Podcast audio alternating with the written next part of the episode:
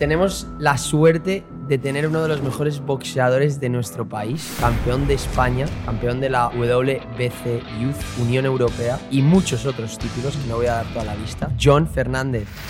Al final tienes que tener un punto de masoca, ¿no? Que te guste sufrir, porque al final el boxeo es todo el rato sufrimiento. Me considero que tengo cero talento. Me considero que lo que tengo es 100% trabajo. Una cosa que me pasa muy mala eh, en el ring, que hay veces que me aburro. Cuando ya no es un reto, por eso muchas veces bajo las manos, no sé qué, porque es una forma de mantenerme activo. Cuando subo al ring, ahí tengo que ser malo, entre comillas, o sea, sacar tu instinto más primitivo realmente. ¿sabes? Y a Topuria, tú como boxeador, ¿tú crees que si hay algún día hubiese un combate tú contra él solamente boxeo, ¿quién crees que ganaría? Él boxea muy bien, pero En profesional solamente has perdido tres veces. Tres veces, sí. O sea, antes de salir al asalto, el árbitro viene y te dice quinto, sexto, depende del asalto que vayas. Me dijo octavo. Lo siguiente que me acuerdo es levantarme en una ambulancia. ¿En serio? ¿Cómo- ¿Cuánto puedes llegar a cobrar por un combate a tu nivel? Eh, no, no, sale a deber. Los servicios secretos. Bienvenidos a la segunda temporada de Trippers Podcast. ¿Cómo estamos? Estamos de vuelta. de pie, palmas, no sé cuánto dinero. He tenido algo grande, no sé qué.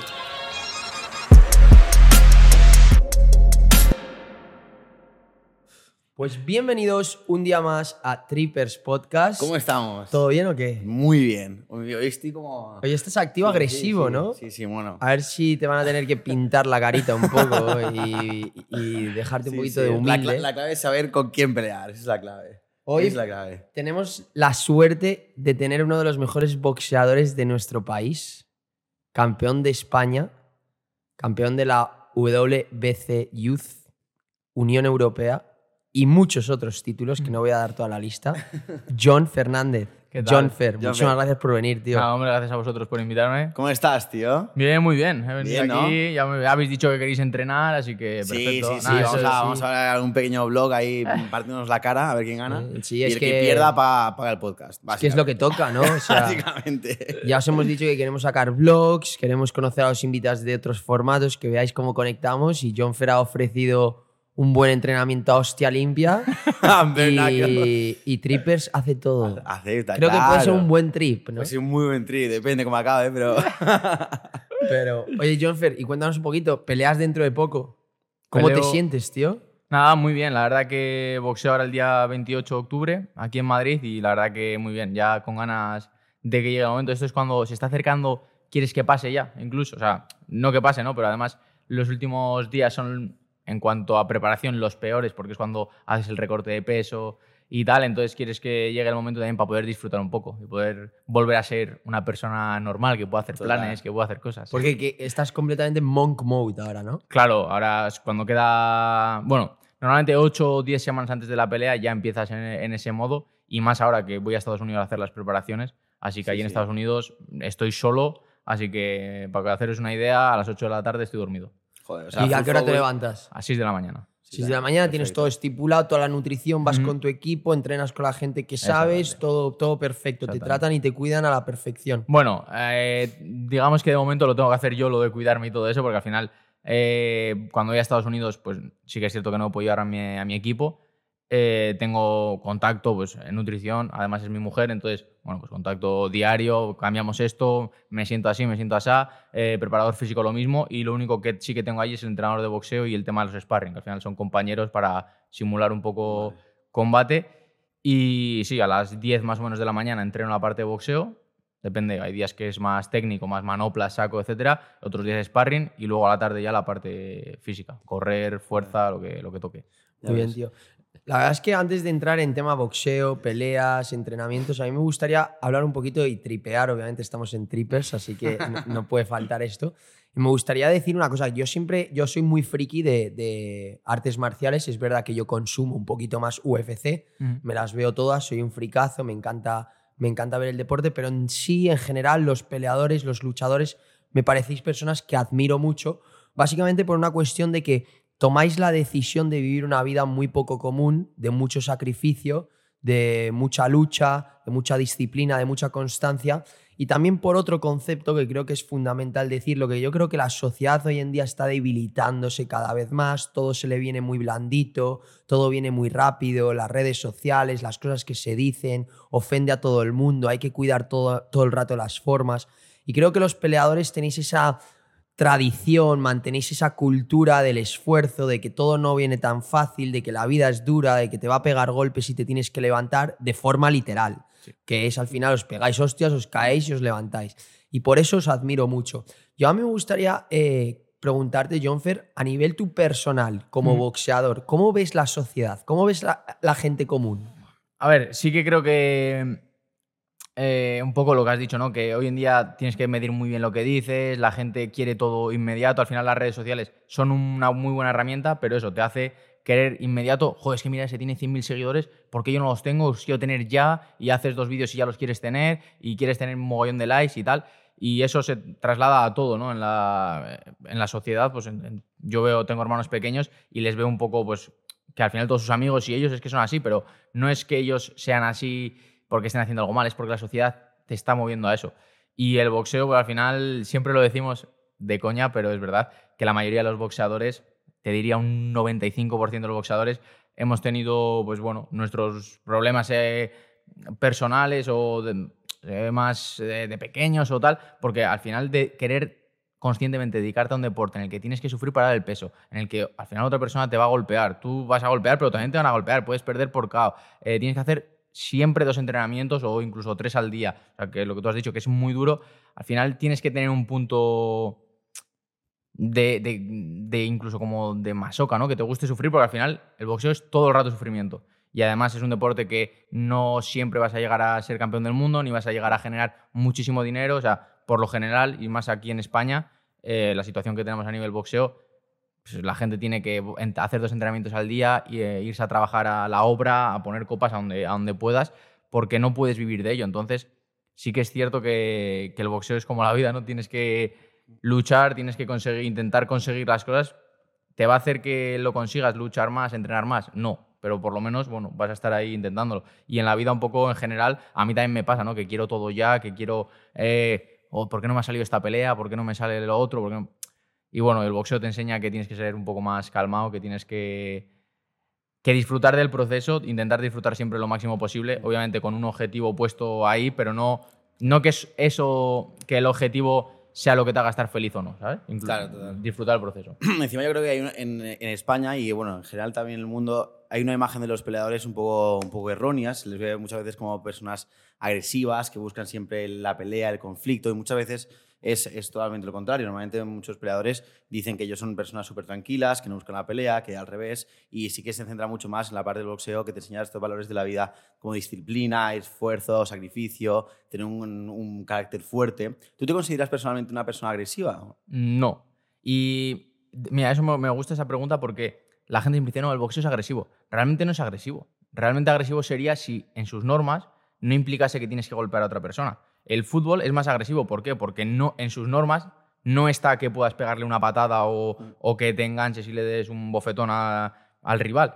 Eso entonces es agresivo, pero el boxeo las normas es, tú tienes que golpear, te tienes que esquivar porque te van a golpear, o sea, no es agresivo. Dentro de sus normas es legal golpear, entonces no es nada agresivo. Agresivo puede ser que si suena la campana y siguen pegándose tal, pues es una actitud agresiva, pero el boxeo, o sea, el deporte en sí no es agresivo, igual que las MMA o y tal. Sí. Y no, no me considero, no me considero agresivo. O sea, soy bastante calmado. Al final, bueno, yo qué sé, pues como de chaval, pues como todo el mundo ha podido tener algún problema alguna vez y tal, pero por lo general soy O sea, que tranquilo. es- yo creo que es un poco al revés. Yo creo que al, al estar muy metido en la competición, eh, saber lo que es realmente pelearse profesionalmente, yo también te enseña unos valores de respeto, de humildad, de que siempre va a haber alguien, normalmente siempre va a haber, Hmm. va a haber alguien mejor que tú, que te puede callar la boca y te puede realmente hacer daño. Y que al final, cuando sales un poco de, de- de ese mood de profesionalidad, de competición, de, de- pelea, lo último que quieres es irte a la calle a pegar con alguien. Sí, también que estás como tan acostumbrado a, a que es tu día a día al final pelear y tal. No sé, como que no tienes que demostrar nada a nadie, por así decirlo, ¿no? Yo, pues sales por ahí, ves muchas veces peleas y tal, y muchas veces es ego el uno contra el otro. Y los deportistas, por lo general, eh, de deporte de contacto, no solemos tener como ese ego fuera del gimnasio. Luego en el gimnasio o en la competición tienes que tener el ego más alto del mundo, pero fuera es como, tío, si realmente esto no nos va a llevar a nada, mm, puedo lesionarme, puedo tal, tampoco...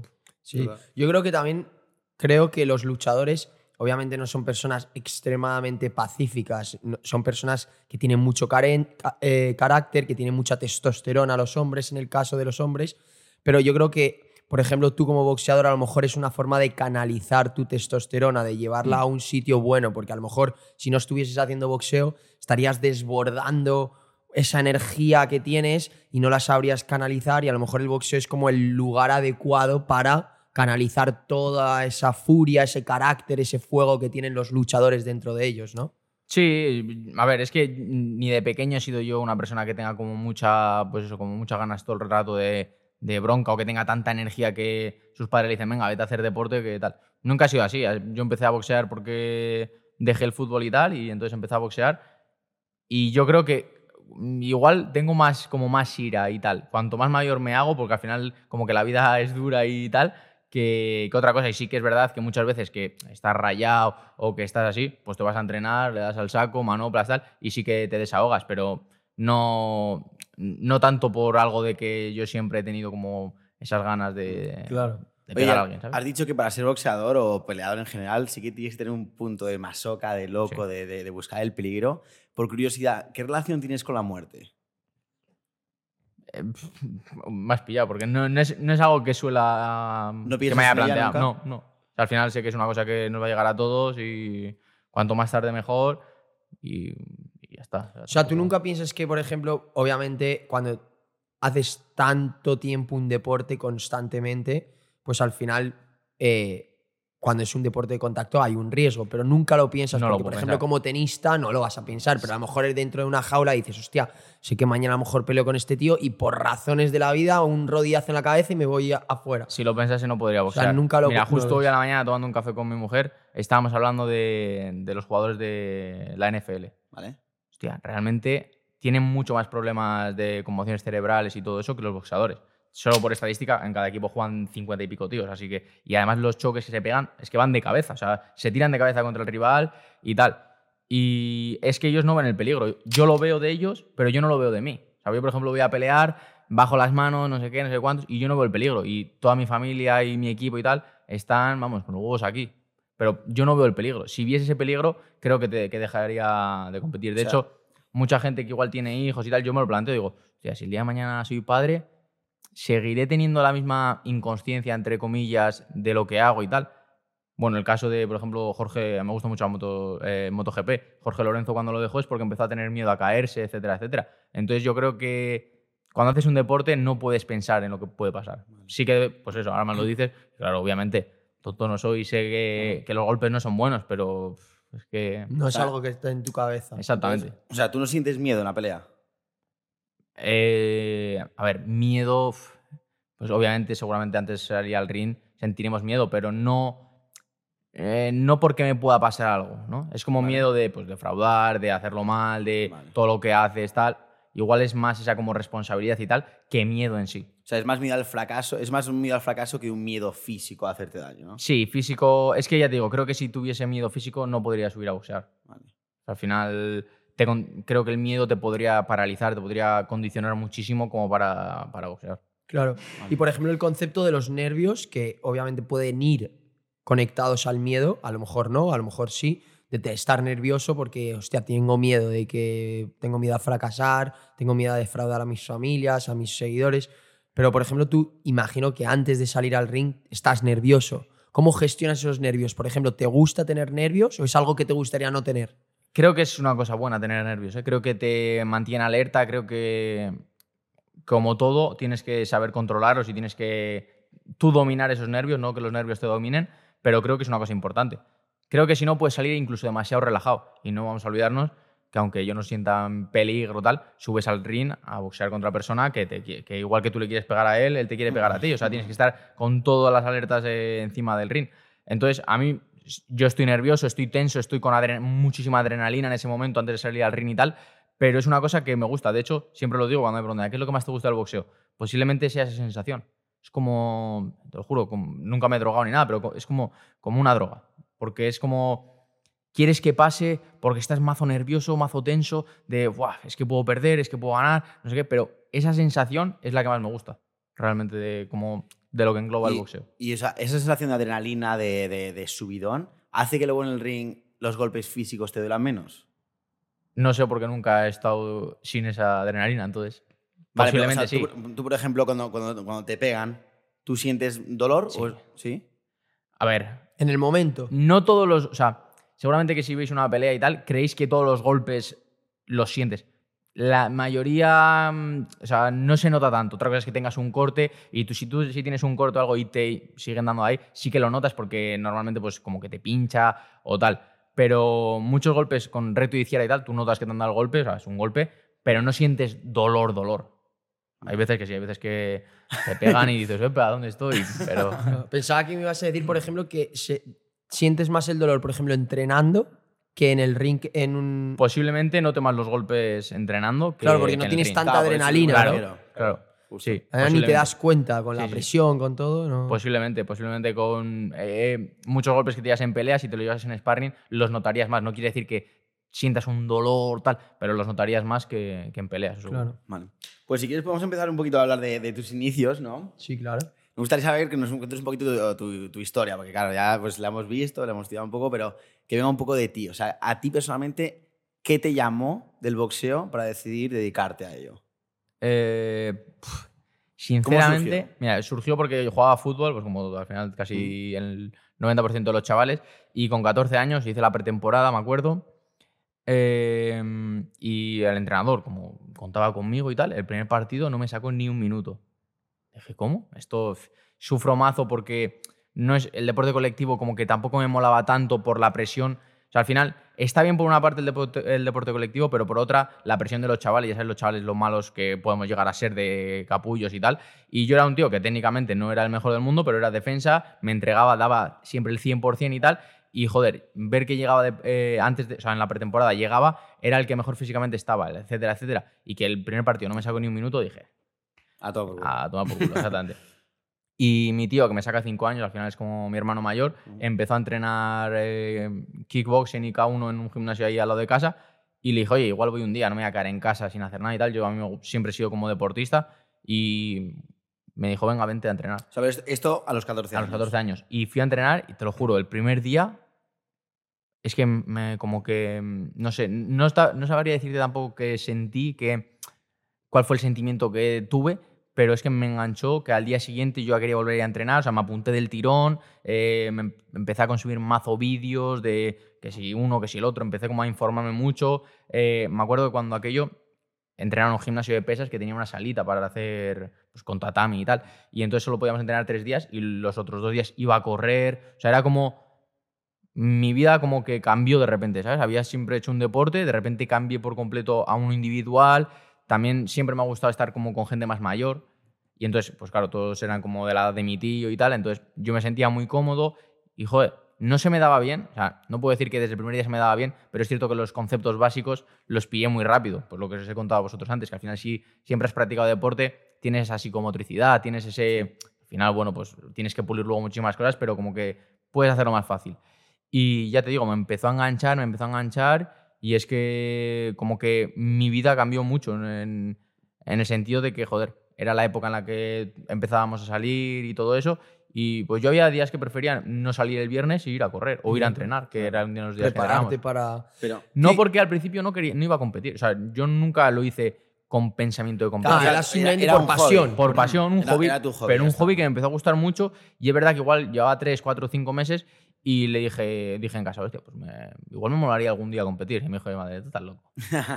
y a lo primero no me decía que no y tal, pero como mi padre venía a entrenar conmigo y pues bueno, pues cuando nos juntábamos y tal, mi tío también pues hablábamos y todo eso y ella yo creo que también vio que me lo estaba tomando tan en serio, empezó a ir a algunos entrenamientos y empezó como a ver la gente que se movía en ese ambiente, que seguramente eh, tendría una percepción equivocada como la mayoría de gente y dijo, bueno, sea, tampoco fue un día que me dijese, si quieres competir, compite. Como que fue rodándose, fue rodándose. Yo em- empecé a hacer sparring con gente como más mayor, se me iba dando bien y tal.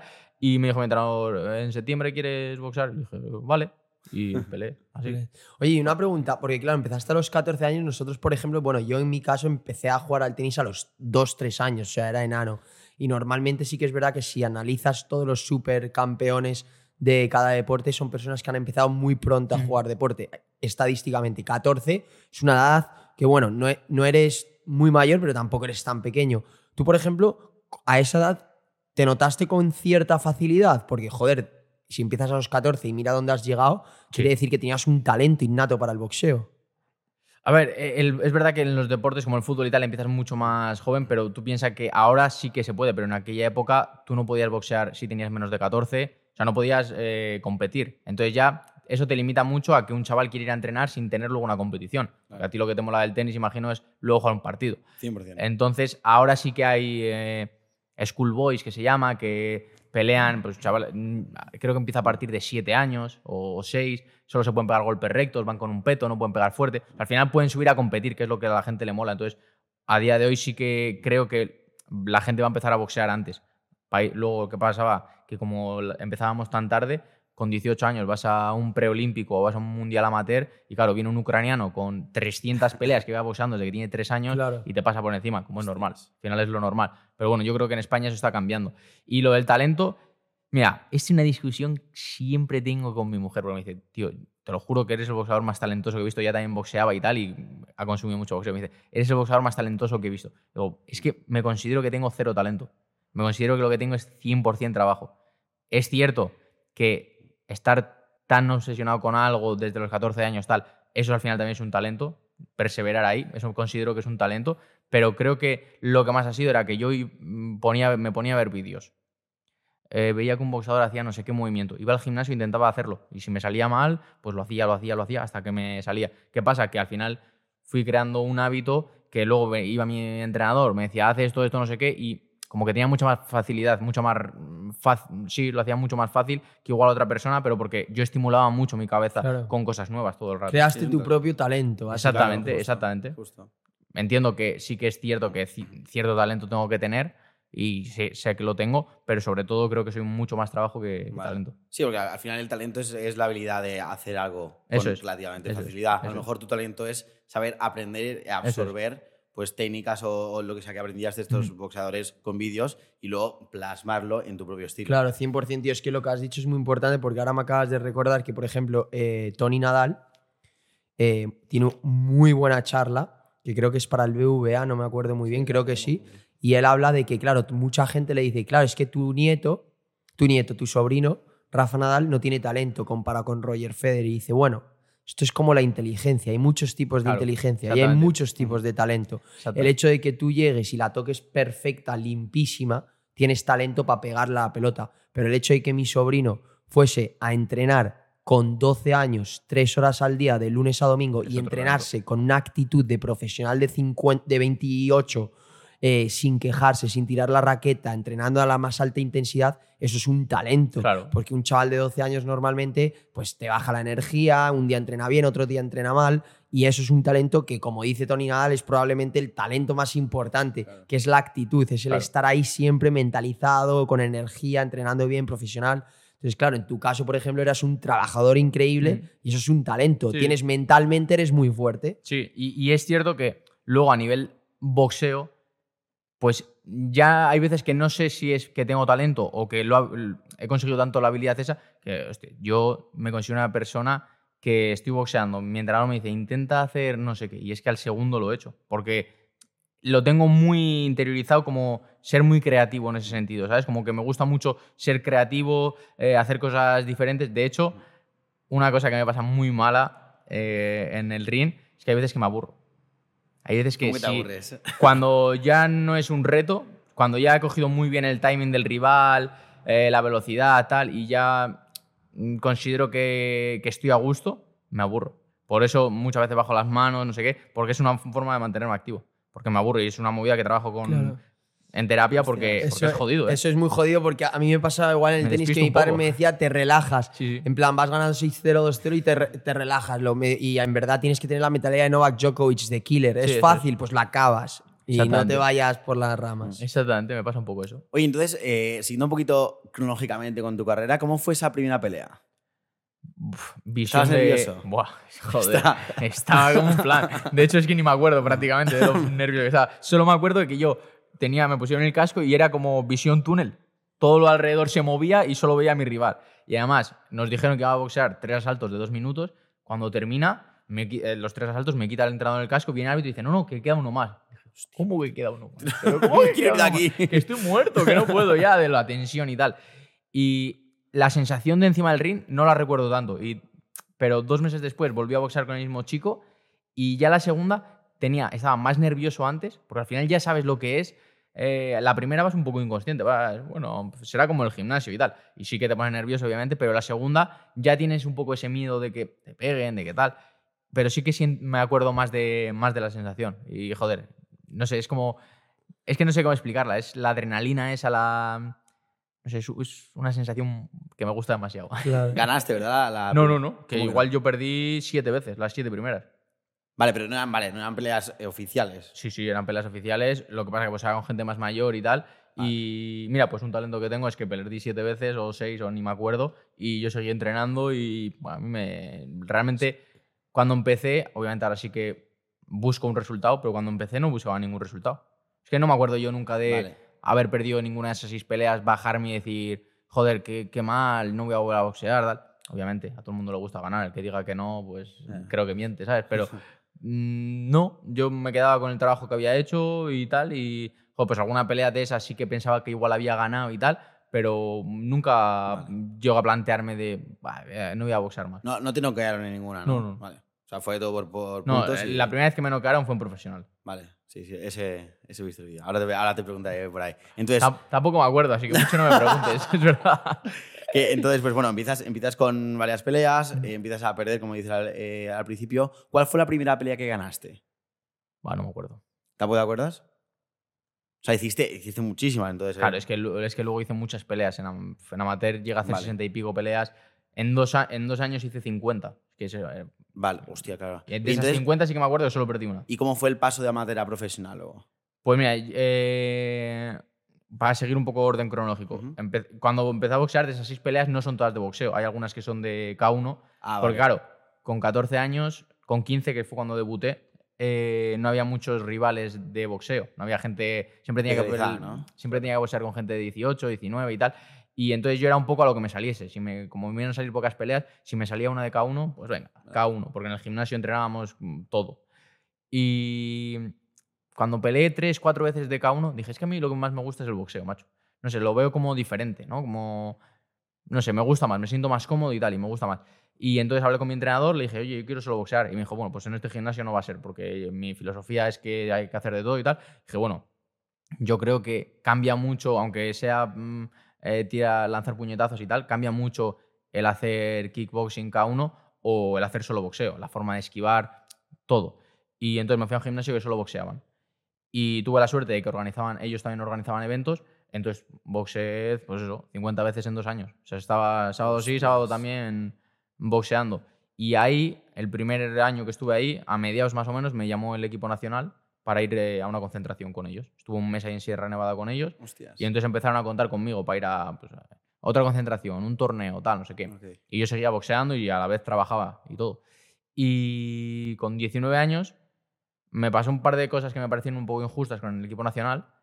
Y dije, pues mira, pues hasta aquí. Tampoco, claro que me hubiese gustado intentar ir a las Olimpiadas y tal, pero al final veo que como está, pues quién es el seleccionador, cómo está lo extradeportivo, me va a costar mucho. Da igual que gane, porque decían, es que las injusticias fueron, eh, estábamos 360 kilos en el equipo nacional, yo era uno de ellos, yo era el único que no estaba ahí interno, o sea, que yo venía de mi casa de trabajar, hacer dos entrenamientos mientras trabajaba, no sé qué, no sé cuántos. El que gane, las palabras fueron, el que gane, vamos a hacer como un triangular, por así decirlo, el que mejor esté va a ir al torneo. Entiendo que el que mejor esté es el que gane, ¿no? Pues bueno, gané a los dos y no me llevaron. Hostias. Al siguiente, el siguiente pasó lo mismo y dije, bueno, pues ya dos veces tonto no soy, ¿sabes? Y entonces hablé con mi manager, con el que era mi manager, y le dije, oye, pues a mí me molaría debutar en profesional y tal, que ahora como estoy haciendo muchos eventos y tal, y debuté. O sea, tampoco fue...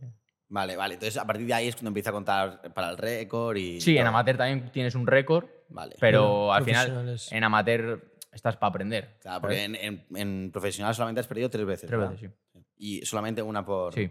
Por nocaut, que, pero vamos, ya no nos acordamos de eso, así que. No, no, lo, lo podemos hablar. Lo que no me acuerdo Ahora- es del momento, ¿eh? Luego lo hablamos. Porque también, eh, a ver, es una, fue una pelea Eh, era una pelea muy difícil, también por el estado en el que estaba yo, de que pasé un- emocionalmente malos momentos mm, antes y tal, fue justo después de la cuarentena.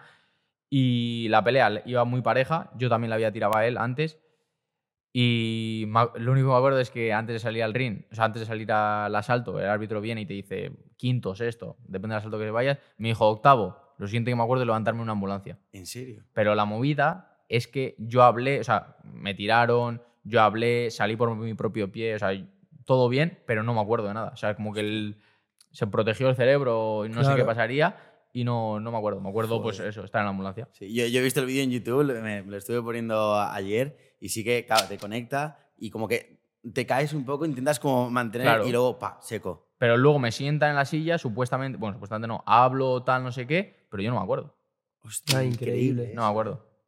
Oye, y el- la época del COVID, que ahora la has mencionado, pero me gustaría profundizar un poco en eso, eh, creo que fue una temporada bastante dura para ti. Mm, ¿Por qué? sí. ¿Qué, qué es lo que ocurrió? Bueno, al final eh, no se podía boxear, los boxeadores solo tenemos ingresos a raíz de las peleas, si no peleas no ingresas y, y bueno, también estar encerrado, no sé, es que eh, esto daría para otro podcast, pero un resumen muy breve es que al final, desde los 14 años, he sido un monje con el boxeo y el boxeo tampoco, no creo que me deba nada, pero no, como que bajo mi punto de vista no conseguía o no me daba a cambio todo lo que yo invertía.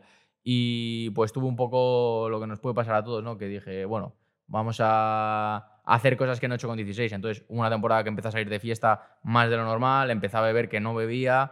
Fueron tres meses, ¿eh? porque luego entró el COVID, pero menos mal que fueron tres meses, porque si no, a ver a saber dónde, cómo estaría. Vale, vale. O sea, esto fue antes, Antes, antes, del COVID. de cuarentena. Esto empezó, pues, eh, la cuarentena fue en marzo, pues en, en diciembre peleé en Bilbao y antes de eso ya había salido algún fin de semana y he bebido más de la cuenta y tal. Y entramos en cuarentena y entonces yo estaba como en un, en un globo. Yo bueno, mi mujer, es que es la- es una movida esto de explicar. Yo estaba casado con mi mujer. Cuando pasó todo esto, yo tuve como una crisis existencial y rom- y rompí con todo, lo dejamos, tal, no sé qué, y yo estaba como en la cresta de la ola. Salía, entraba, no sé qué, no sé cuántos, para aquí y para allá, y llegó el COVID, te encierran en casa y de repente empiezas a pensar. Es cuando ese momento de, ahora no sales viernes y sábado, ahora piensa, te toca pensar. Y dije, Buah, la que estoy liando, y como que se me vino el mundo encima y lo pasé, lo pasé jodido, la verdad. Bueno, pero entonces fue como una época positiva dentro de lo que cabe, porque como que te Bueno, hizo sí, replantearte muchas cosas. Si al final de todo lo malo, cuando dicen ¿no? que de todo lo malo saca algo positivo, es cierto. Y bueno, a ver, contento no estoy de cómo actué y tal, pero obviamente eh, tenía que pasar y pasó. Y ya está. ¿Y qué es lo que pasó al acabar la cuarentena? O sea, ¿volviste con ganas?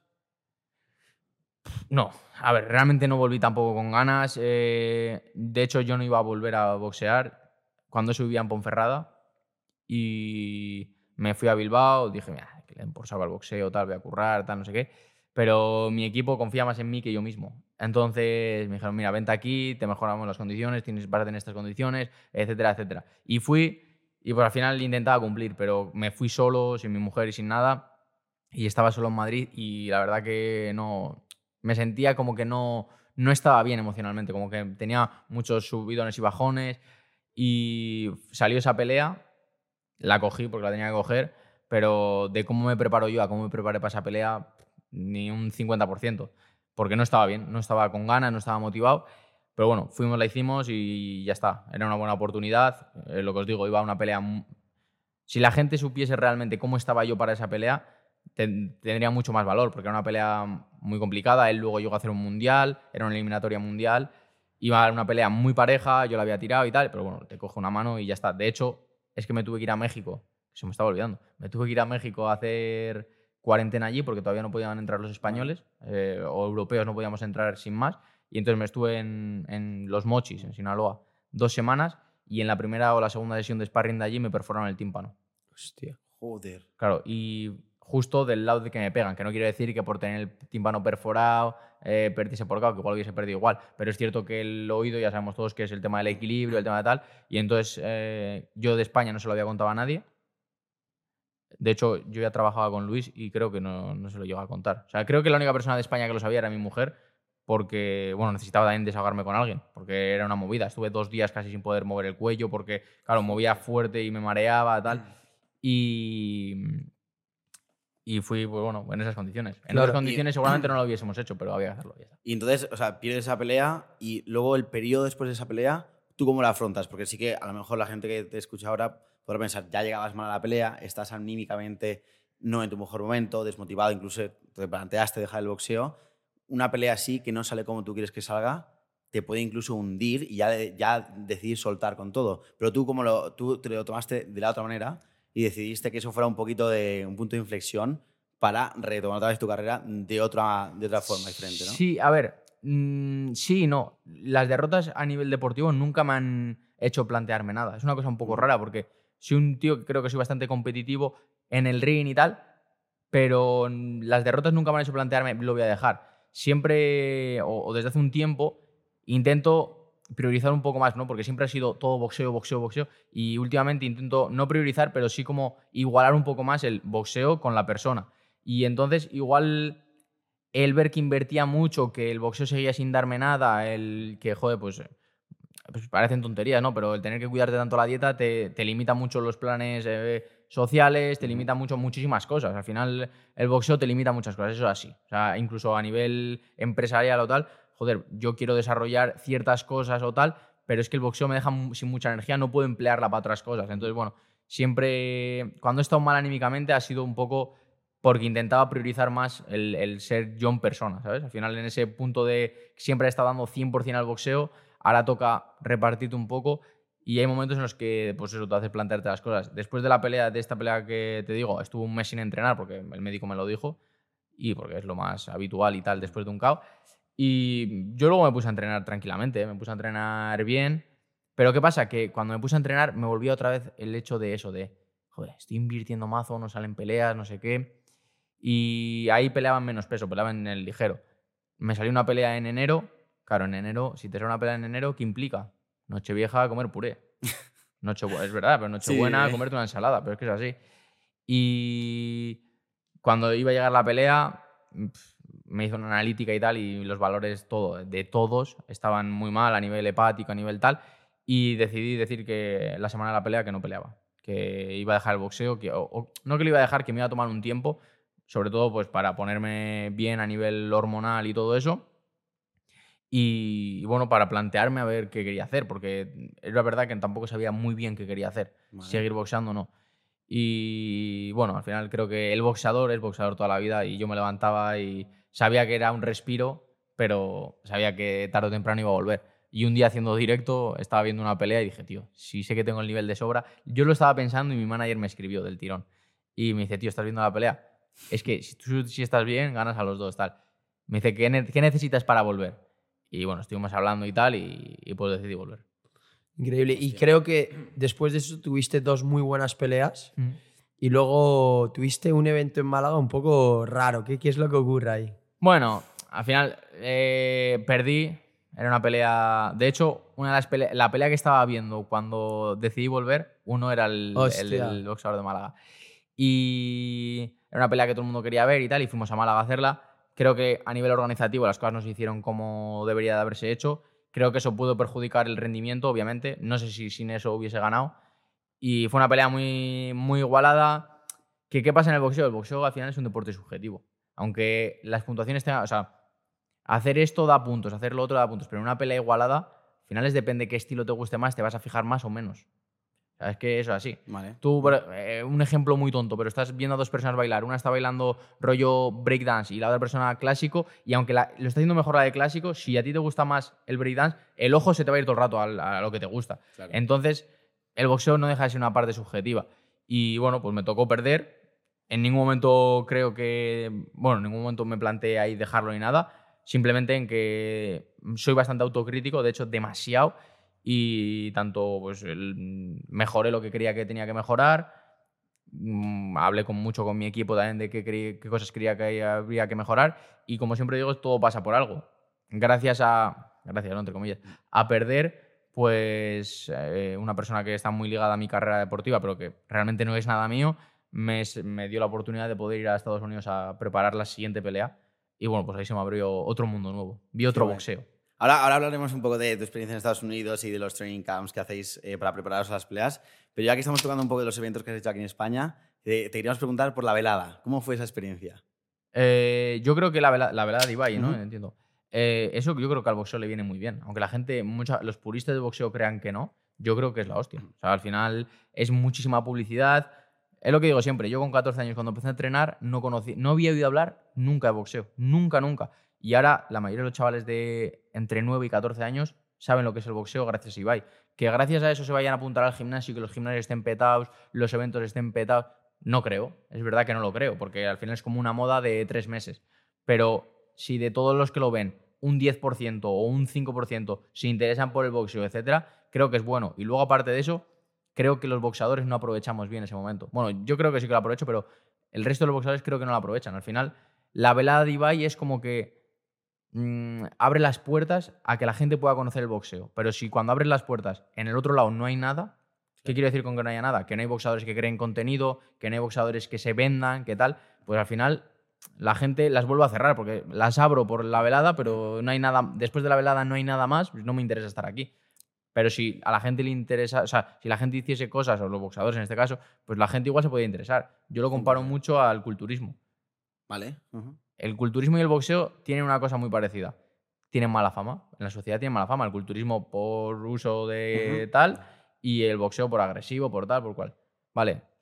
Ahora mismo el culturismo está mucho mejor visto que el boxeo porque la mayoría de culturistas que se ponen a entrenar ahora se crean un canal de YouTube, se crean unas buenas redes sociales y entonces ya no piensas en este culturista que creo que hace eso. No, piensas en, le pones nombre, apellido, y mira qué majo, cómo me está enseñando su perro, no sé qué, no sé cuánto. Como que al final empatizas con él y el boxeo creo que le falta eso al boxeo. Claro, yo creo que además es muy interesante lo que dices porque, por ejemplo, Dana White, Ujú. el, el- el fundador de Se lo UFC, curras que flipas. di- no, y dice que una de las cosas fundamentales por la que eh, la, UFC, bueno, la UFC tuvo un crecimiento exponencial es porque justo cuando estaban creciendo vino la figura de Conor McGregor y creo que fue como dos personas Sí. haciendo algo muy, muy, muy interesante en la misma industria y es lo que tú dices. Al final la UFC estaba trabajando muy bien, estaba creando un contenido increíble, pero que lo que necesitaba era un luchador que personalice toda esa industria. Entonces, claro, cuando apareció Conor McGregor con su imagen, con su figura de chulo, peleador increíble, con una comunicación tremenda, claro, la gente se interesó por la UFC, luego vio a Conor McGregor, a McGregor y dijo, hostia, qué Claro. interesante es todo esto. Esto me está llamando mucho la atención. en ese caso, vinie- o, sea, o fueron por la UFC y se quedaron por el personaje que era Conor McGregor. Y es lo que creo que es la velada. La gente puede venir al boxeo por la velada, pero si luego no hay nada, no. ¿Qué- ¿por qué se van a quedar si no hay nada? Claro. O sea, yo, yo, por ejemplo, personalmente, yo me engancho mucho a, a este tipo de eventos, eh, más no en- tanto en España, sino en, en Estados Unidos, eh, con los hermanos Paul, por ejemplo, con Ujú. Logan Paul y Jake Paul, que, que te hacen, es un poco más show el YouTube Boxing, un poco más, eh, pues, trash talking, un poquito a veces forzado, yo creo, porque son obviamente muy buenos promotores y saben cómo vender Ujú. un evento eh, para el pay-per-view, pero sí que luego te enseñan esa parte del behind the scenes, del training camp, de cómo me preparo, de cómo invierto en mí mismo, contrato el mejor equipo posible, me voy tres meses totalmente disciplinado a- a- para llegar perfectamente a, a la, a la pelea. Y aunque no deja de ser un poco de... bueno, es- no es profesional, eh, o sea, no es oficial, Ujú. eh, luego te enseña un poquito pues, lo que hay detrás de este deporte, los valores que te enseña, lo que exige también. Y eso, por ejemplo, a mí me ha hecho engancharme luego a la UFC. Claro. Y es lo que dices tú, me- a mí me han atraído eh, los, creadores de contenido, los creadores de así. contenido. Luego me- he visto que me mola ese mundo y ya me he ido, pues obviamente, a lo mejor de ese Claro. mundo, a lo profesional que es la UFC. Y que hoy en día la- los, casi todos los top, si no todos los top de UFC tienen su canal de YouTube. Todos. Todos, todos, claro. O sea, Pero mira, es que, es que yo siempre digo, ¿no? En las peleas hay que crear una historia. ¿Por qué un Barça-Madrid es un partido que todo el mundo quiere ver? Porque tiene una historia. Claro, eso es. Porque tiene una historia. Fin. Entonces, ¿por qué voy a querer ver a, yo qué sé, a Juan contra José Luis si no les conozco, no sé quién es? O sea, solo sé que boxean bien, pero no tengo como más información. En cambio, si les has visto cómo se preparan, no sé qué, es como... Es como otra cosa diferente, es como que te sientes más el público se puede sentir más parte, ya la pelea tiene como una historia, no sé, es, 100%. es eso, ¿no? Sí, Por el eso storytelling es que es, lo es Exactamente. todo al final. Joder, en el boxeo hay muchas eh, trilogías épicas. Vamos, eh, Arturo Gatti contra War, eh, Terrible Morales contra Barrera. porque fueron, o sea, se pudo hacer tres peleas multimillonarias las tres? Joder, porque al final, de la, gracias a la primera, la segunda tiene una historia.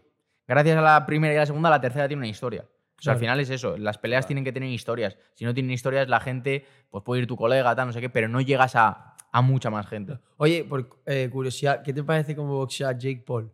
¿La has visto?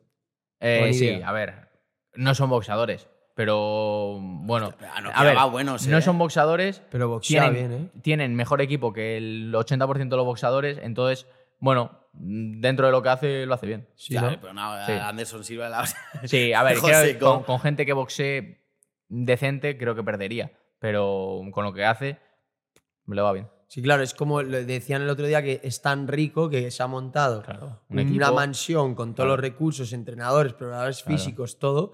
Y al final, si estás enfocado al 100% en eso, no tienes que trabajar porque el tío ya ha creado un imperio, pues en dos, tres años, un tío atleta como él, puedes convertirte en un muy buen boxeador. No, y ahora quiere meterse en MMA. Y ahora dicen que en dos años va a pelear con Canelo, que hostia, lo normal es que le reviente. Fíjate que no sé yo si Canelo va a estar como dispuesto a ese rollo. Creo que no le mola mucho. No, no. Hombre, El- A no, pesar no- de la pasta que puede ganar, porque ahí Es que Canelo gana mucha pasta ya. ¿eh? Sí. Ya, ya, pero esto, la gente está bajando unos números de pay-per-view que es una puta locura. Pero es que Canelo gana mucho, mucho dinero. Yo creo que le revienta, ¿no?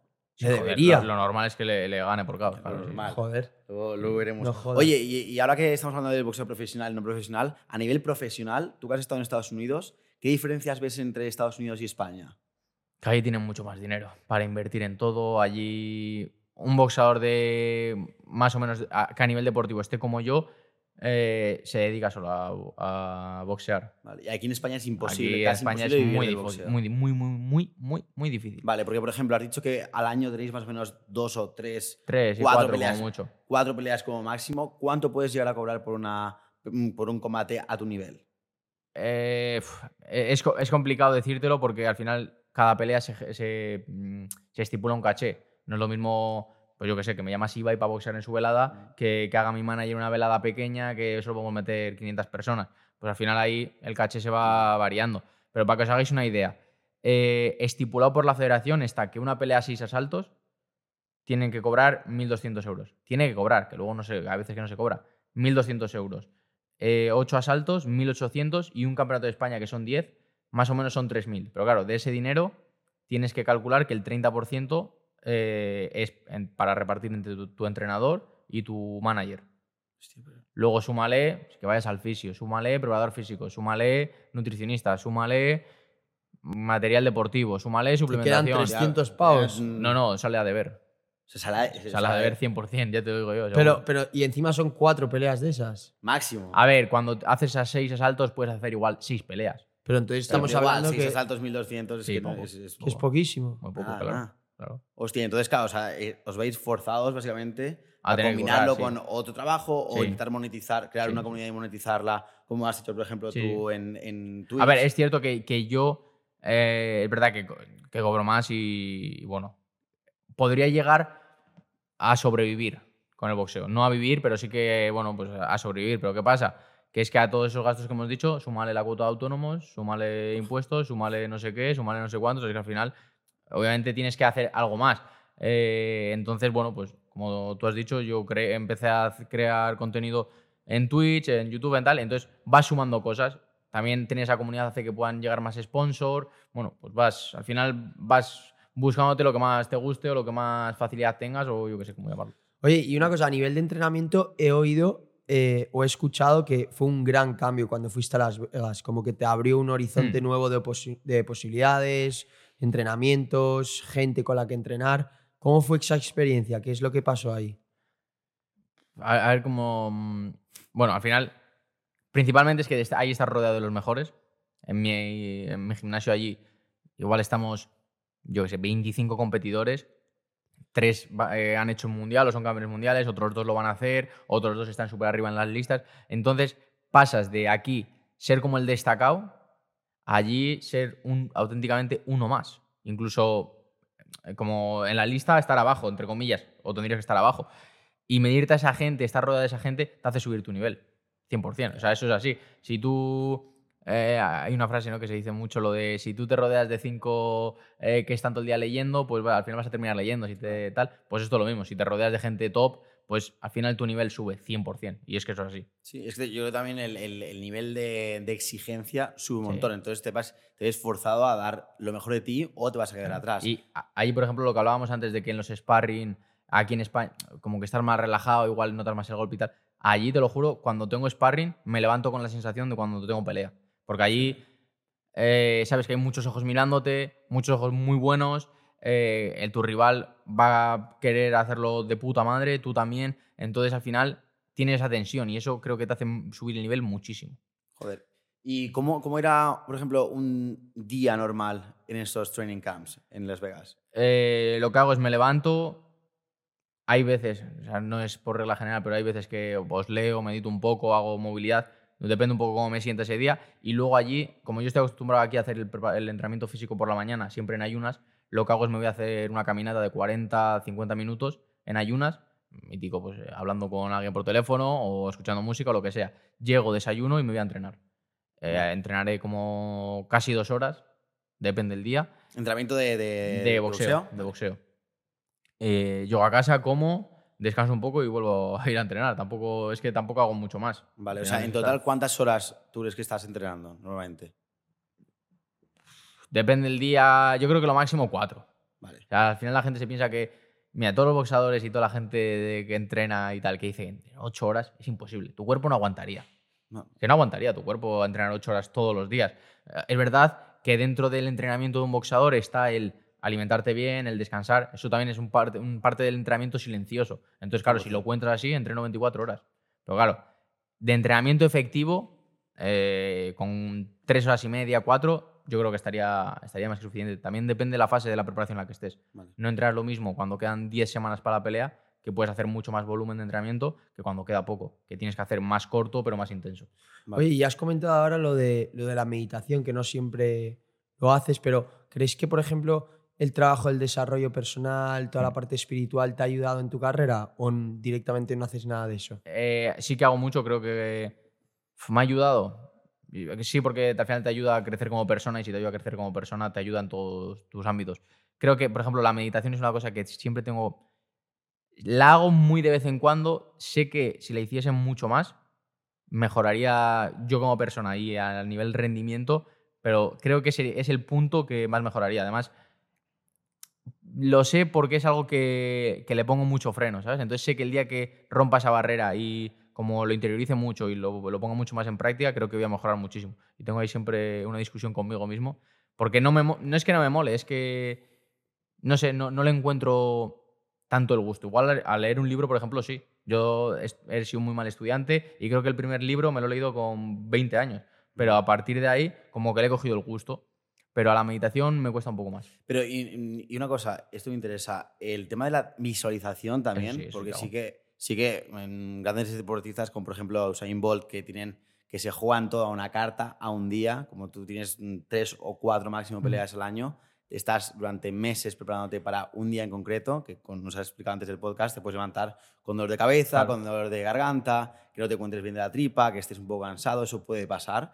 Y claro, supongo que es una presión mental, psicológica y emocional tener que jugarte todo a un momento concreto, que la preparación mental debe ser Sí. brutal. ¿Tú cómo lo haces eh, personalmente para pre- prepararte y para llegar en las mejores condiciones posibles mentalmente a esa pelea? visualizar mucho la pelea. O sea, al final, visualizar mucho la pelea eh, creo que es parte fundamental de esa preparación. Eh, lo hago con, con mi psicóloga, que creo que a mí me viene muy bien. No sé si.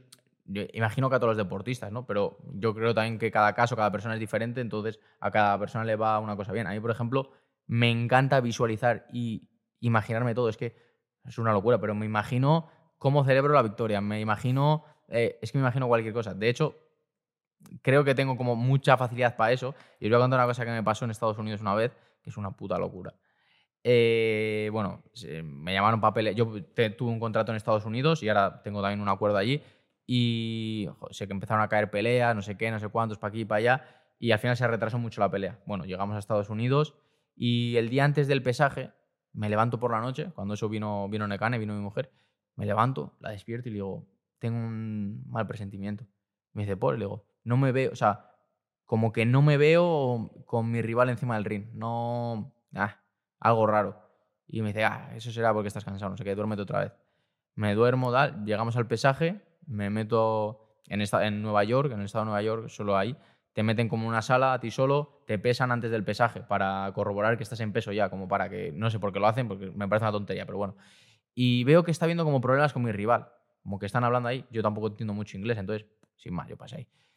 Y, pero salgo y les miro a todos así, digo, ah, algo raro, ¿eh? Estamos sentados esperando, no sé qué, empieza el pesaje, mi rival no viene, mi rival no viene, y de repente viene mi manager y me dice, no peleas. ¿Cómo que no peleo? Dice, no, tu rival tiene un herpes hoster de estos, o hoster sí, o sí. tal, y que no le dejan pelear. Digo, venga ya. Yo ya dando el peso, está en Estados Unidos, toda la preparación, tal, no sé qué.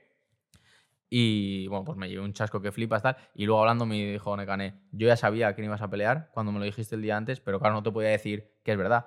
Porque yo visualizo mucho las cosas, entonces me dijo, si, si tú no lo has visto, 100% no va... Es increíble no cómo pasar eso. pasa, ¿eh? Esas cosas. Y la siguiente pelea me pasó lo mismo, pero con cómo iba a ganar. Le dije, me levanté y lo mismo, le dije, creo que voy a ganar con estos tres golpes. Y literal, gané con estos tres golpes. Muchas veces me pasa. Y hasta cuando pierdo, ¿Lo ves antes? ¿Sí? sí, o sea, no siempre, pero por ejemplo, no tanto cuando pierdo, cuando me lesioné, cuando me perforaron el tímpano, eh, no sé por qué, íbamos paseando mi equipo y yo ahí por México y me vino a la cabeza de, ¿te imaginas que una sesión de sparring me, me lesiono estando aquí? ¿Sabes? Como que, y como que lo atraje. o Lo manifiestas. Sí, y sí, por sí. eso tienes que tener mucho cuidado una con las movida, cosas ¿eh? que dices. Pero luego, para esas cosas sé que es una locura, pero para otras en mi vida no me lo aplico nada, ¿sabes? Lo de rollo manifestar cosas, tal. Me digo, muchas veces pienso, "Ah, esto es una locura. Y luego en el boxeo me pasa y digo, hostia, es que no es tanta locura, ¿eh? Claro, claro. Claro, es, es llevarte un poco la mentalidad que tienes sí. En, en boxeo a la Sí, vida sí, real sí. y para conseguir tus objetivos, no solamente deportivos, sino también pe- Sí, sí, es personales. ¿no? importante, es importante. Tú, personalmente, ahora que estamos hablando de esto de, de- de la mente, ¿en qué crees que, se- que consiste tener una mentalidad de campeón? Si la tuviese te lo diría, no sé. ¿No consideras que tienes una mentalidad de campeón? Eh, pf, es que ser una mentalidad de campeón. Eso es Tú- lo que- tú- claro, esa es la pregunta. entonces no sé si la tengo o no. O sea, yo creo que sí, yo creo que sí. Al final yo siempre quiero ganar, eh, siempre intento esforzarme para estar en las mejores condiciones posibles para eso mismo, ¿no? Para ganar y tal. Entonces yo creo que es tener una mente de campeón. Pero, pero tampoco sé 100% qué es. O sea, sí, imagino que sí. Imagino que sí, por eso soy competitivo y por eso sigo, sigo boxeando. Para mí, una mentalidad de campeón es básicamente nunca tirar la toalla, porque una mentalidad de campeón no quiere decir que vayas a ganar siempre. No, no hace falta ser un campeón toda la vida, es decir, siempre vas a tener esas derrotas, esos fracasos. Pero para mí una mentalidad de campeón es una persona que nunca se rinde, que siempre va a tener confianza en sí mismo, de que se puede levantar y puede apretar un poquito más. Lo hablábamos Pero en otro... entonces, perdón, pero entonces no es que nunca se rinda. Yo creo que hay que validar también el momento en el que un deportista esté mal. O sea, que, que esté como de bajón y tal. Porque al final las emociones creo que son muy importantes validarlas. Y, coño, lo importante es, como tú has dicho, es levantarse. Entonces, ¿qué es? Que nunca se rinda o que nunca se rinda en global, no en el día a día, porque tú un día te puedes levantar fatal. Mira, por ejemplo, antes habéis hablado de Canelo. Canelo, las últimas peleas, el otro día peleó y estuvo de puta madre, pero las últimas hasta esta, las últimas tres, cuatro, como que había bajado su rendimiento. Y por lo que dicen rueda de prensa antes de esta pelea y tal, es porque emocionalmente ha estado mal. Porque es que la gente se olvida de que un deportista tiene familia, tiene hijos, tiene problemas, tiene tal, tiene cual. Y joder, eh, estar en, siempre en un estado emocional top de hiper mega ganador, cuando en tu casa, por ejemplo, yo qué sé, pues a un falle- ha fallecido un familiar tuyo o tu hijo ha sacado malas notas, es que cosas del día a día que también tenemos. Entonces, creo que una mentalidad ganador, que estamos como definiendo lo que es, ¿no? Pero eh, creo que te puedes permitir fallar algún día, pero creo que lo que te hace ser un ganador es levantarte de ahí. Sí, claro, o sea, nunca tirar la toalla, porque vas a perder, vas a perder. Es obvio que vas a perder, que hay veces que no te vas a sentir tan bien como otros días, que vas a estar de bajón, que vas a tener eh, emociones un poco contradictorias alguna vez, pero lo importante es eso, no, no dejarse llevar por la negatividad y no, no arrastrarse por, dejarse arrastrar por el, el hecho de fracasar, sino ver el fracaso como una piedra más en el camino, te levantas y sigues. Totalmente. Sí, lo que hemos dicho antes, que al final tampoco hay que centrarse tantísimo en el objetivo, que obviamente todos queremos ganar y el que dice, no, lo importante es participar. Bueno, pues participa tú, que yo lo que quiero es ganar, ¿sabes? Sí, O sea, sí. obviamente quieres ganar, pero creo que tienes que disfrutar mucho más de. o que, ten- que tenemos que aprender a disfrutar mucho más de ese proceso. Sí, sí, 100%. Oye, hablando de un poquito en, en lo que es ya las peleas, el- en lo que es el boxeo en sí, tú cuando estás en el ring, dirías que eres feliz. Bueno, no tengo tiempo para pensar si soy feliz en ese momento. ¿Piensas en el ring? Sí. ¿En qué piensas? Bueno, sí, te lo he dicho muy rápido. Eh, No sé si pienso ahora que lo dices, ¿eh? O sea, pensar conscientemente, no. Creo que tantos automatismos que he cogido entrenando y tal, mi cabeza piensa sola en, en qué hacer en ese momento. De hecho, creo que si pensase más es cuando me aburriría porque es como que estás un poco fuera de la pelea. Por eso a mí me gustan las peleas de mucha acción, de mucho ritmo, tal, porque es como que despierto mi intuición ahí y ahí es donde soy. Creo que es mi punto fuerte ahí. Estás en el momento dulce, en el presente Sí, sí, sí. máximo. No piensas ni en el pasado ni No, en el no. futuro, en el presente No solo. hay tiempo ahí para pensar. No hay tiempo. O sea, directamente yo creo que el tiempo se desinhibe, o sea, no, no existe en ese momento. Creo que eso es como el, la- el aspecto del ser humano más creativo que hay, es cuando fluyes, estás Claro. justo en el presente. Muchas veces la gente piensa que, que se le da mal meditar y que no consigue centrarse en el presente. Y yo siempre lo que digo es que estás, estás escogiendo a lo mejor una actividad que no te viene bien, porque hay gente que, por ejemplo, no puede estar en la cama sentado pensando en nada y simplemente en el presente porque a lo mejor no funciona con Claro. él y lo que le necesita es una persona más dinámica, más de actividad física, entonces necesita irse al gimnasio y matarse en el gimnasio estando en el presente. Claro. Por ejemplo, tú cuando estás en el ring estás meditando, Claro. porque es una forma de Ujú. meditar, porque meditar básicamente por definición es no dejarse llevar por los pensamientos y básicamente elevar tu conciencia y estar en el presente. Entonces, por ejemplo, cuando te pegas una ducha de agua fría, estás en el presente. Cuando estás boxeando, estás en el presente. Cuando estás bajando una pista negra esquiando Claro. a 100 por hora, estás en el máximo presente. Cuando estás jugando un partido de tenis, también. Entonces, yo creo que es encontrar una actividad que se alinee a tu personalidad y a tu carácter para saber y utilizar esos momentos. Mm. Porque yo siempre lo digo a la gente, que es que meditar es muy, muy importante, porque Mm. es que estás en un momento que puedes sacar muchas cosas de ti mismo. No estás en el bucle de los pensamientos negativos, estás un poquito más por encima. Y, y tienes simplemente que encontrar qué es lo que te viene bien para, para ti. Sí, sí, por ejemplo, yo una de las meditaciones que, que suelo hacer eh, son, es como eh, intentar dejar todo tu cuerpo, como que no sintieses el cuerpo, solo la parte que te va guiando la, la meditación, ¿sabes? No, pues ahora vas a sentir que el cuerpo, o sea, que el, el brazo derecho te pesa no sé cuántos kilos. Y como ahí sí soy consciente y estoy en el presente porque me esfuerzo y al final termina haciendo eso. Pero mítica de que la gente se piensa que es, venga, deja la mente en blanco. Es que es imposible dejar la mente en blanco. O sea, eso es imposible. Y entonces yo cuando estoy callado, pues empiezo a pensar en, o sea, tengo que hacer no sé qué, o estoy rayado por esto, tal. Pero cuando son guiadas así de como respiraciones o cosas que me tengan un poco más de reto para mí, sí que puedo, puedo centrarme más en el presente. Y boxeando te pasa, porque al final boxeando son asaltos de tres minutos, pero es que dentro de esos tres minutos hay mucho micro tiempo. O sea, cada combinación tienes que resolverla en ese momento. No hay espacio para eh, ahora, después, en tres minutos lo resuelvo. No, no, es ahora. Te han tirado tres golpes, tienes que resolver ahora cómo vas a, vas a defender eso, vas a contestar eso o qué vas a hacer. O sea, es- son. eh, tienes que tener en, en milésimas de segundo la respuesta a muchísimas preguntas. Claro. Pero, ¿y, la noción del tiempo cambia un poco? ¿Varía dentro del ring? O sea, haces- Eh. o sea, tú haces un asalto, por ejemplo, de tres minutos y tú sientes que han sido tres minutos o se hace mucho más largo, por ejemplo. A ver, se hacen largos. eh. O sea, tres minutos parece que no, pero yo siempre digo a todo el mundo que dice, ah, son tres minutos. Ponte de pies, lanza golpes, solo lanzar golpes durante tres minutos. Luego piensa que te están pegando, que tienes que defender, que te tienes que estar moviendo, que tienes la presión de que estás nervioso, eh, el público, tal. O sea, se pueden hacer muy largos.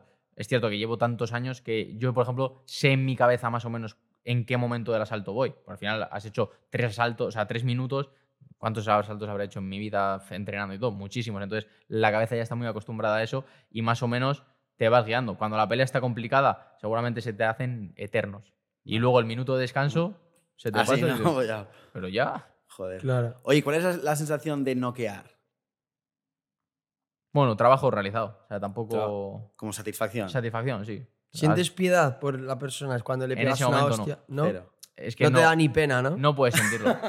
Te dejas ahí todo tieso y dices, toma, cabrón. Tal. No, eso no. Y no quieres Ah, es que es nunca tu que, trabajo, que al pase fin y al nada, cabo. pero o sea, yo siempre digo, yo cuando subo al ring, pues ahí tengo que ser malo, entre comillas, o sea, y sin comillas. Claro. Tengo que tener eh, ese impulso de, de querer golpear con todas mis ganas de, ¿sabes? En el momento que toque, pero sacar tu instinto más primitivo realmente, ¿sabes? Claro. Como es cuando dicen lo de matar o morir es que es así, es que si tú no eres así, el otro va a ser y te va a pasar por encima, es que no hay más. O sea, ¿cuándo te entra un poco la compasión? Cuando ya está el árbitro. Cuando ya han parado y digo, hostia, estará bien.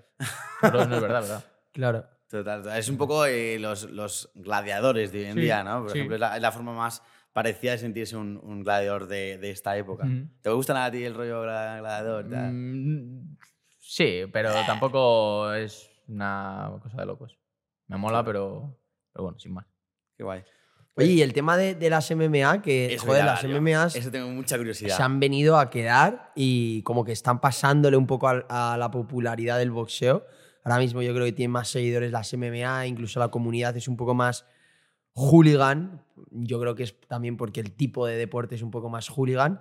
¿Tú cómo ves esto? ¿Cómo ves, ¿Crees que las MMA se están quedando y se están comiendo el pastel o no? Las MMA no, UFC. UFC. UFC. UFC no es MMA. O sea, es que la gente siempre dice, no, es que la UFC se está comiendo al boxeo. Ya, pero es que son cosas diferentes, porque tú estás diciendo UFC, que es una empresa, y estás diciendo boxeo, que es un deporte. Entonces esto no lo puedes comparar. Podríamos comparar el boxeo con las MMA. Y en MMA hay millones de federaciones, millones de ligas, millones de cal que nadie conoce, que solo conocen UFC. Entonces, UFC sí, sí que, sí que le está comiendo terreno al boxeo, Ajá. pero las MMA no. ¿Y tú crees que, o sea, por ejemplo, en España es solamente por el efecto de Ilia Topuria? Sí, en gran parte sí. En gran parte. Al final, eh, hay que tener un ídolo. O sea, al final, ¿por qué los equipos grandes fichan a jugadores icónicos o tal? Porque quieren tener un ídolo para que mucha más gente sea de ese equipo, etcétera, etcétera. Pues al final, mm, con las MMA en España ha pasado eso, que como Ilia ha pegado tan fuerte, está en todos los sitios, es un luchador de la hostia y aparte luego él eh, proyectó una imagen muy buena, muy, ¿sabes? Como que al final ha trabajado esa parte también, pero al final la gente mm, conoce mucho más a Ilia cual- cualquier boxeador. Es que en España, a la vez que Ilia teníamos a un campeón del mundo, que era Kiko Martínez, y Kiko peleaba y lo veíamos por la gente del boxeo. Es que Ilia peleaba y millones de personas que tengo en Instagram que no han puesto nunca nada de boxeo ni nada, subieron una historia viéndole. Entonces eso es por, por el personaje, ¿no? Eh, dicho de como así. Al final, Kiko Martínez ha sido campeón del mundo de boxeo, etcétera, etcétera, pero no tiene ese personaje fuera de lo deportivo. Entonces la gente solo lo conoce por lo deportivo. Claro. Sí, es más que un personaje, yo lo que llamaría más como marca personal. Lo Sí, que- bueno, lo digo un personaje no en tono No, no, no en malo, tono sino, sí, sino sí, que, sí. joder, pero al final, marca hacer marca personal es hacer un personaje. O sea, Claro. crear un personaje, aunque seas tú, natural, etcétera, no deja de ser eh, exponerte, ponerte, pues eso, ser un personaje. Y, y a nivel de UFC, que yo creo que es que se va a quedar con el nombre del deporte. O sea, la gente dentro de unos Sí. años, en vez de va a decir MMA, va a decir, me gusta la UFC como deporte. Claro, hombre, si, joder, tú sabes que has triunfado con un producto o con algo que hayas creado cuando en, en vez de decir eh, refresco de cola, todo el mundo lo llama Coca-Cola. Coca-Cola. Claro. O en vez de el pan bimbo no es pan bimbo, es pan de molde. Pero ¿quién le llama pan de molde? Muy poca gente. Claro. pues Claro. con UFC y las MMA Está yo lo veo exactamente igual. Oye, ¿y a nivel de deporte lo ves igual que el boxeo o lo ves mucho más duro? ¿O mucho más blando? Diferente. Creo que. Es que es diferente. Creo que como dureza, las peleas creo que son más duras. Porque al final se reparte mucho el castigo. O sea, bueno, si es una pelea que solo vas al suelo, no, no, no creo que sea tan dura. Pero si son cinco asaltos de arriba abajo, o sea, como que mm, recibes mucho más castigo, mucho más repartido por el cuerpo. Entonces, no sé, sí que me parece algo más duro también porque no es lo que practico yo. Igual si lo practicase, me parecería más duro el boxeo. es, es muy diferente. Creo que con gente que ha practicado boxeo y MMA, que hablo y tal, es que es muy diferente. Muy diferente. El, el fondo físico que tienes que tener es diferente, la resistencia que tienes que tener es diferente, la fuerza es diferente, es que es muy diferente. ¿Tú consumes Sí, eh, sí. UFC? Sí. ¿Y qué opinión tienes, por ejemplo, de Ilia Topuria o de Volkanovski? ¿Quién crees que va a ganar? A ver, yo creo. te- consumo, no tanto como para decir este me gusta o creo que este ganaría este, porque es lo que te digo. Yo, por ejemplo, de suelo no entiendo absolutamente nada. De derribos y todo eso no entiendo nada. Entonces, no sé quién es mejor. eh, Siempre en, en, en Twitch siempre pregunto, a ver, pero ¿quién es bueno arriba? ¿Quién es bueno abajo? ¿Quién cree? ¿Sabes? Porque, bueno, así también se aprende. Creo que Ilia lo que tiene es que es muy inteligente, creo que sabe adaptarse muy bien a lo que tiene que hacer en cada momento. Eso, vamos, creo que es top. Creo que otra cosa que tiene top es la mentalidad.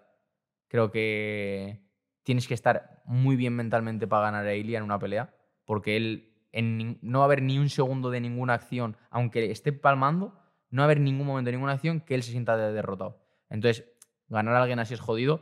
Y, luego que también él tiene el hambre de ser campeón. Volkanovski ya no lo tiene.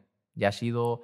Igual, eh, yo siempre digo eso, ¿no? Que cuando has sido campeón, cuando ya has conseguido como lo máximo del deporte, hostia, tener ese hambre tiene que ser complicado, 100%, porque no es como otros deportes, como hemos dicho, el fútbol o otros muchos deportes, que es marcar goles y tal, que es que eh, las MMA o el boxeo es despertarte a las 6 de la mañana para ir a correr, luego vete a hacer eh, la clase de grappling, luego la de lucha, luego eh, come la última semana eh, 100 gramos de pollo y no bebas agua. Hostia, cuando tienes el banco lleno de billetes y en tu casa tienes tres o cuatro cinturones de campeón, tiene que costar más 100%. Entonces, en ese punto creo que Ilia todavía tiene mucho más hambre que Volkanovski. Entonces, ojalá gane. Ojalá. ¿Tú, tú le conoces personalmente a Ilia? Estuve una vez con él, pero no tampoco tengo mucho, muchísimo trato con él. Pero es un tío. A mí lo que estuve personalmente con él me parece un tío de puta madre. Y tú como boxeador, ¿tú crees que si hay algún día hubiese un combate tú contra él solamente boxeo, ¿quién crees que ganaría? Él boxea muy bien, pero creo que de, que de hecho tendría que ganar yo. Pero él, él boxea muy bien, ¿eh? Luego somos diferentes pesos también, entonces bueno, eso influye. Él es más. Él es más, él es más. Pero, Pero, tú podrías estar en ese Tú- peso. sí, tú eres más alto que él. claro. Pero bueno, pero. Mm, sí podría estar, pero claro, yo perdería mis. Tus skills. Exactamente. Exactamente, ¿sabes? Y él a lo mejor él le gusta estaría- estar más en ese peso porque es más fuerza bruta. Claro, yo estaría más pesado, al final para boxeo necesitas moverte más ágil, tal. eh, pero creo que ganaría yo. O sea, creo que. De hecho, me gustaría hacer sparring con él, me gustaría entrenar, porque lo hace muy bien, ¿eh? Lo hace muy, muy bien. Pero lo hace muy bien, no sé si como boxeador o como luchador de MMA que boxea. Claro. Lo que te quiero decir? Es que es diferente. Claro, porque es que o sea, no- no- normalmente los luchadores de, de MMA o sea, no son boxeadores natos. Claro. Entonces, pero uno, un tío top de, de MMA, ¿se puede comparar con un tío top de boxeo o no? ¿Boxeando? Sí. No. Nada. Es que, pero también hay, hay luchadores de MMA que el tema que hacen ellos es que son de distinta disciplina. Es decir, Ujú. por ejemplo, Conor McGregor es un striker, es Claro. boxeador que ha aprendido a grapplear. Khabib no tienen, o sea, tienen más o menos idea de boxeo, pero es un grappler de naturaleza. Yo creo que Ilya, por ejemplo, es striker. Él es boxeador. Pero Ilia, no, te digo, lo que voy a decir, no sé si es cierto o no, pero Ilia realmente donde tendría que ser bueno o donde tendría que destacar mucho más es en el suelo, que él viene de eso. Creo, ¿eh? Lo que pasa es que boxea que flipa.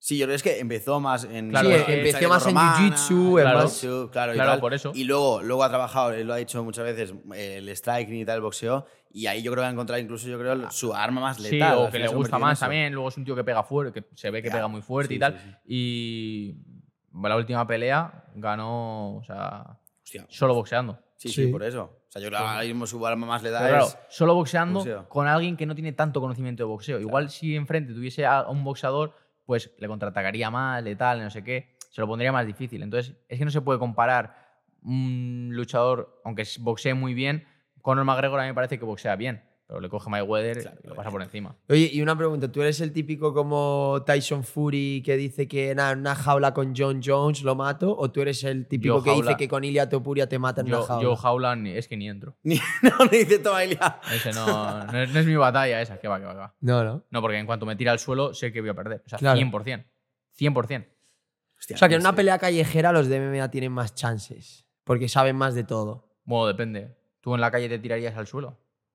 No ¿Irías sé. a tirar al suelo? Hostia, no sé. A ver, pero depende, o sea, si es. Hostia, si- pero si- es que yo he si visto en la soy- calle de todo, ¿eh? Claro, si yo, si yo sé. Si yo soy muy bueno en eso y sé que el otro solo va a boxea, pues lo que voy a intentar es tirar al suelo como sea. O te cogen por detrás o tal, tienes que tener... Ellos tienen como los más Ya, ya, recursos para Eso sí, eso sí. sobrevivir. Eso sí. O sea, en verdad, en una pelea en la calle.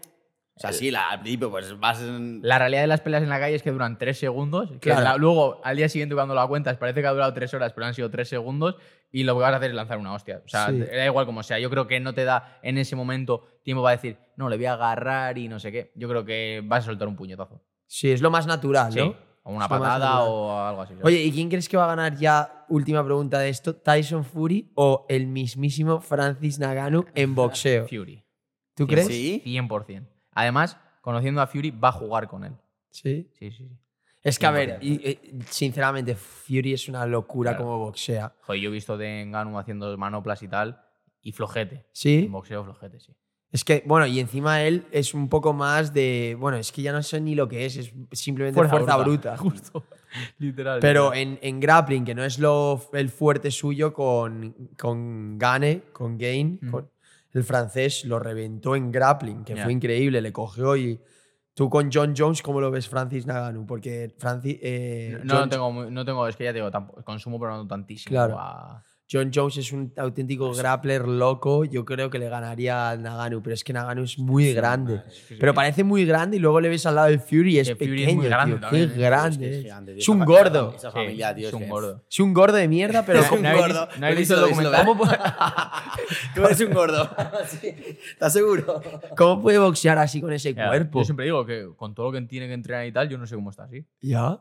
Debe comer como un puto animal. Pero vamos. Pero- Come, y encima sin dieta, porque lo que le gusta a él es ser rápido, pero que esté pesado. Porque además peso pesado no tienes que dar ningún límite. Claro. Así que... No, y el de on de Wilder fue una locura en, en la pelea, porque ese tío sí que boxea bien también. Es un poco. Bueno, a ver, lo que hace es que pega muy fuerte. Muy Tiene una fuerte. derecha que parece que te han disparado desde la grada. O sea, literal, puede ir perdiendo toda la pelea, que si entra bien la derecha, gana. 100%. Sí. Pero boxear, boxea mejor Fury, ¿eh? Sí. Es que de los pesos pesados, posiblemente Fury y Usyk, no sé si sabéis quién es. Sí, Usyk, el, sean- el ucraniano. el ucraniano, son los que mejor boxean, 100%. Boxean muy, muy bonito. ¿Cuándo pelean estos?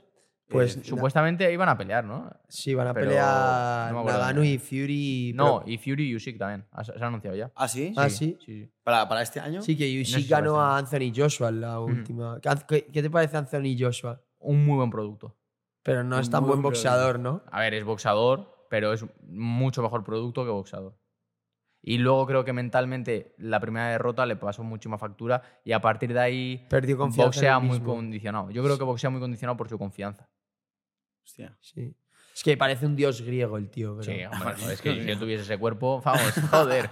Claro. Sí. Oye, y pues- a nivel un poquito ya de reflexión para acabar la charla, a mí me gustaría preguntarte, por ejemplo, ¿piensas que en tu carrera de boxeo ha influenciado en aspectos de tu vida? Es decir, ¿te has replanteado cosas gracias al boxeo en tu vida personal? Seguro que sí, pero es que empecé boxeando muy joven, entonces como que he ido madurando a la vez que mi carrera, entonces hemos ido como de la mano. Pero sí, seguro que sí. Claro, Y- es- Claro, o sea, el boxeo también, yo creo que desde una edad muy temprana, los que hemos hecho deporte de alta competición, sabemos un poco pues, los sacrificios que se hacen, la disciplina que te inculca. ¿Tú has sentido que has sacrificado mucho Sí. parte de tu vida personal? Sí, sí, sí, muchísimo. Y ha sido duro eso. Bueno, mira, muchas veces lo he pensado y tal, y míticas escenas de esas de colegio, de cuando eh, los del curso del no sé qué, que han pasado 10 años, y alguna vez, o alguna que fui y tal, pues sí que en el momento eh, yo perdí el salir con mis colegas y tal, y no sé qué, pero pasados ahora 10 o 12 años, lo miro atrás y digo, bueno, no hice eso, pero gracias a eso, a, a boxear, he podido estar en Estados Unidos cinco, bueno, es que el año que firmé el contrato fui ocho veces a Estados Unidos. Si no, igual no hubiese ido nunca. Eh, ahora hago las preparaciones allí. O sea, he perdido unas cosas y he ganado otras. Entonces, el balance para mí es positivo por la vida que vivo ahora. O sea, Claro. vol- volverías a hacerlo. Sí. Oye, y ya última pregunta para la, gente joven que quiera ser boxeador o boxeadora. eh, ¿Qué crees que es lo más importante para poder llegar a ser un boxeador de élite? No tener prisa.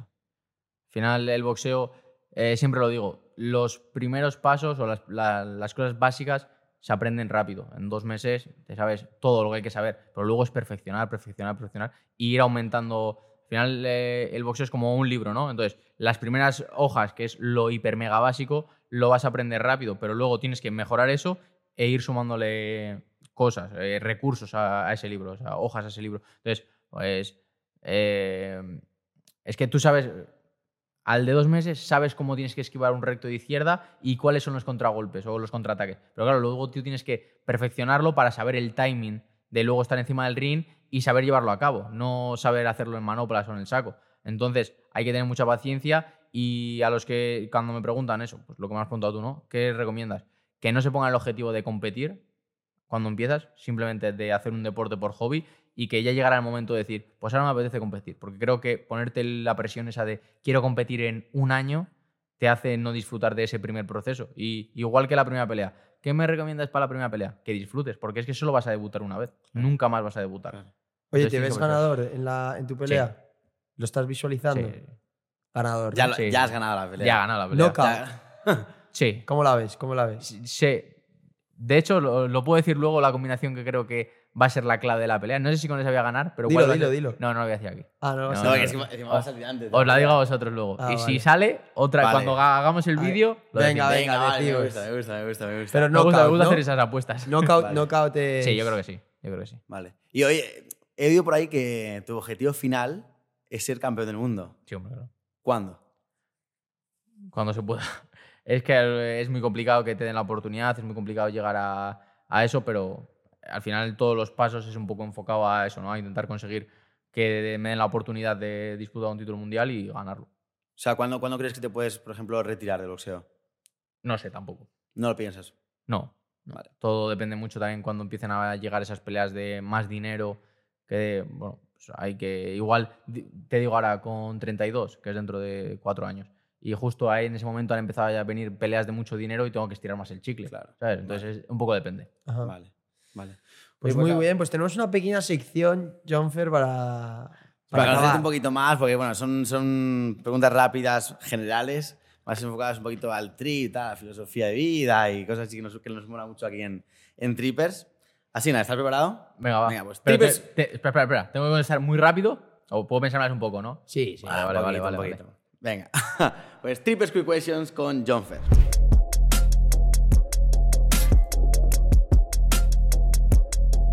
Un personaje histórico del pasado o del presente para tener una charla. Es que no sé. Que no, ahora mismo no se me ocurre ninguno, la verdad. Vale, Un ídolo que hayas tenido. No tengo ídolos. ¿No tienes ídolos? Ninguno. Joder.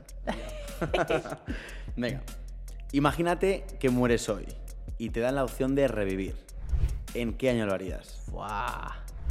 Eso sí que lo sé. La época era romana y tal. Me gustaría mazo ver eso, ¿sabes? En plan, cuando fui a Roma eh, de viaje, imagina. O sea, a mí lo que me molaba no era ver las esculturas, eso, eso está guapo, sí. Pero a mí era imaginarme la gente hace no sé cuántos años por ahí. Buah, buah, eso me, pare- me, me fascinaba, me molaría vivirlo. Época de romano, perfecto, genial. ¿Cuánto vale un Bitcoin? Ni idea. Si pudieras vivir la vida de otra persona que está ahora mismo muerta o viva, ¿quién elegirías? Mira, en eso, algún boxeador rollo muy exitoso. Arturo Gatti terminó mal su carrera y tal, pero es un tío que salió como de la nada y por sus huevos y por las peleas que hacía fue hiper mega reconocido y me molaría. ¿Crees que la raza humana seguirá viva en 500 años? Al paso que vamos, está jodido, ¿eh? No sé. Imagino que sí, imagino que sí. Vale. Dinos tres cosas que van a ser diferentes de aquí a 50 años. Los coches, yo creo que va a ser diferente. ¿Vale? La forma de comunicarse, obviamente, eh, se va a seguir pudiendo hablar y tal, pero creo que las redes sociales o tanto el móvil y tal, creo que la forma de. No va a haber tanto, tanta movida como social de quedar con amigos y todo eso. Creo que puede llegar a ser hasta cada uno en su casa, ¿sabes? Como rollo con una realidad virtual o algo así. Creo que no va a haber, por ejemplo, creo que no va a haber dinero, o sea, que no va a haber cash. ¿Cuál es tu mayor virtud? Trabajador te voy a decir, eso es lo típico, pero. Pero creo que una virtud que cada vez además la desarrollo más es que soy bastante creativo. ¿Vale? ¿Y tu mayor defecto? Que me aburro las cosas muy rápido. ¿Eh? ¿Qué prefieres? ¿Morir ahogado o morir de amor? Eh, de amor, de amor. Te has pensado, ¿eh? No, porque, porque cuando has dicho lo ahogado pensé que ibas a decir mítica de ahogado o quemado. Y. No, no, aquí, no, aquí, aquí. no. aquí amor, amor, amor. Aquí amor, no vamos más allá. de amor. Pero vamos, también creo que de amor nadie se muere. Lo puedes pasar muy mal y tal, pero llegar a morirte. Nunca digas nunca. No sé yo, eh. No sé Toca yo. madera. Toca madera. Recomiéndanos un libro. Eh, hábitos atómicos, que lo estoy leyendo ahora. Muy top. Espectacular. ¿eh? Muy top. Muy bueno.